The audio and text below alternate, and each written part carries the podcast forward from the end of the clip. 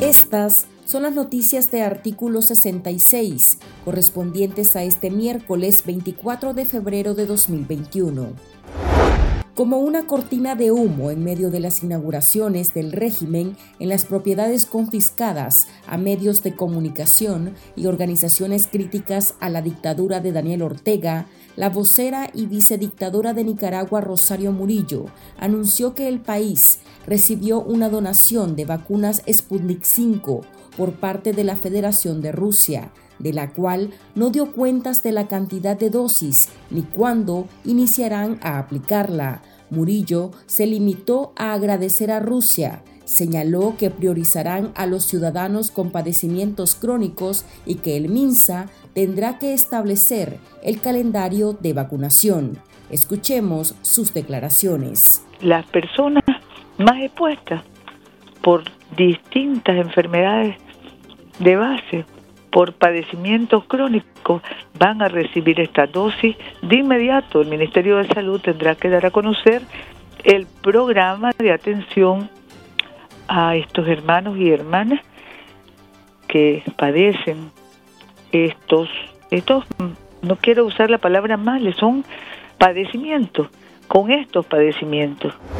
La dictadura continuó su inauguración sobre propiedades robadas y este miércoles consumó la confiscación de las instalaciones del Instituto para el Desarrollo y la Democracia IPADE, una de las ONG intervenidas por el régimen en el 2018, donde montó ahora un Centro Nacional de Diabetología, Porfirio García.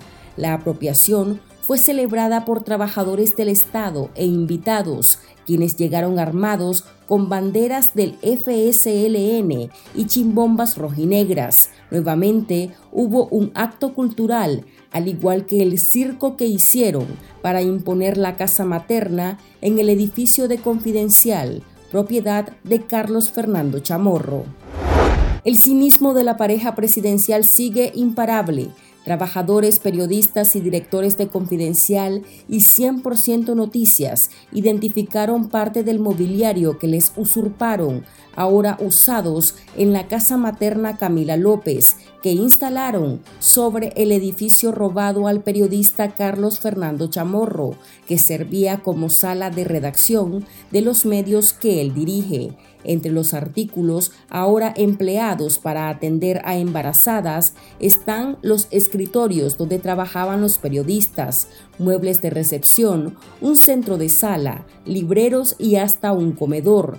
Además, ubicaron una mesa del canal 100% Noticias, la que se usaba como parte del set del programa Ellas lo dicen. Igualmente, reconocieron otra mesa con el logotipo de esta semana, que estaba recién estrenada, antes de que policías armados se apropiaran del lugar, siguiendo las órdenes de la pareja presidencial.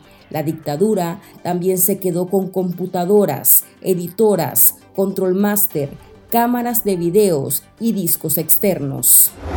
La alta comisionada de las Naciones Unidas para los Derechos Humanos, Michelle Bachelet, instó al régimen de Nicaragua a adoptar urgentemente reformas electorales y entablar un diálogo inclusivo y constructivo con la oposición que garanticen elecciones generales creíbles, transparentes y pacíficas el próximo 7 de noviembre. La recomendación es parte del informe de la Organización de Naciones Unidas que será presentado por Bachelet en la sesión 46 del Consejo de Derechos Humanos prevista para el 25 de febrero.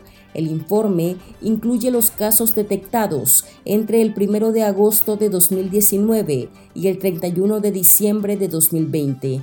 Detalla 83 casos de persecución, acoso y amenazas, incluidas represalias contra personas que cooperaron con la ONU y 34 ataques contra periodistas y medios de comunicación que incluyen intimidación, amenazas y campañas de desprestigio.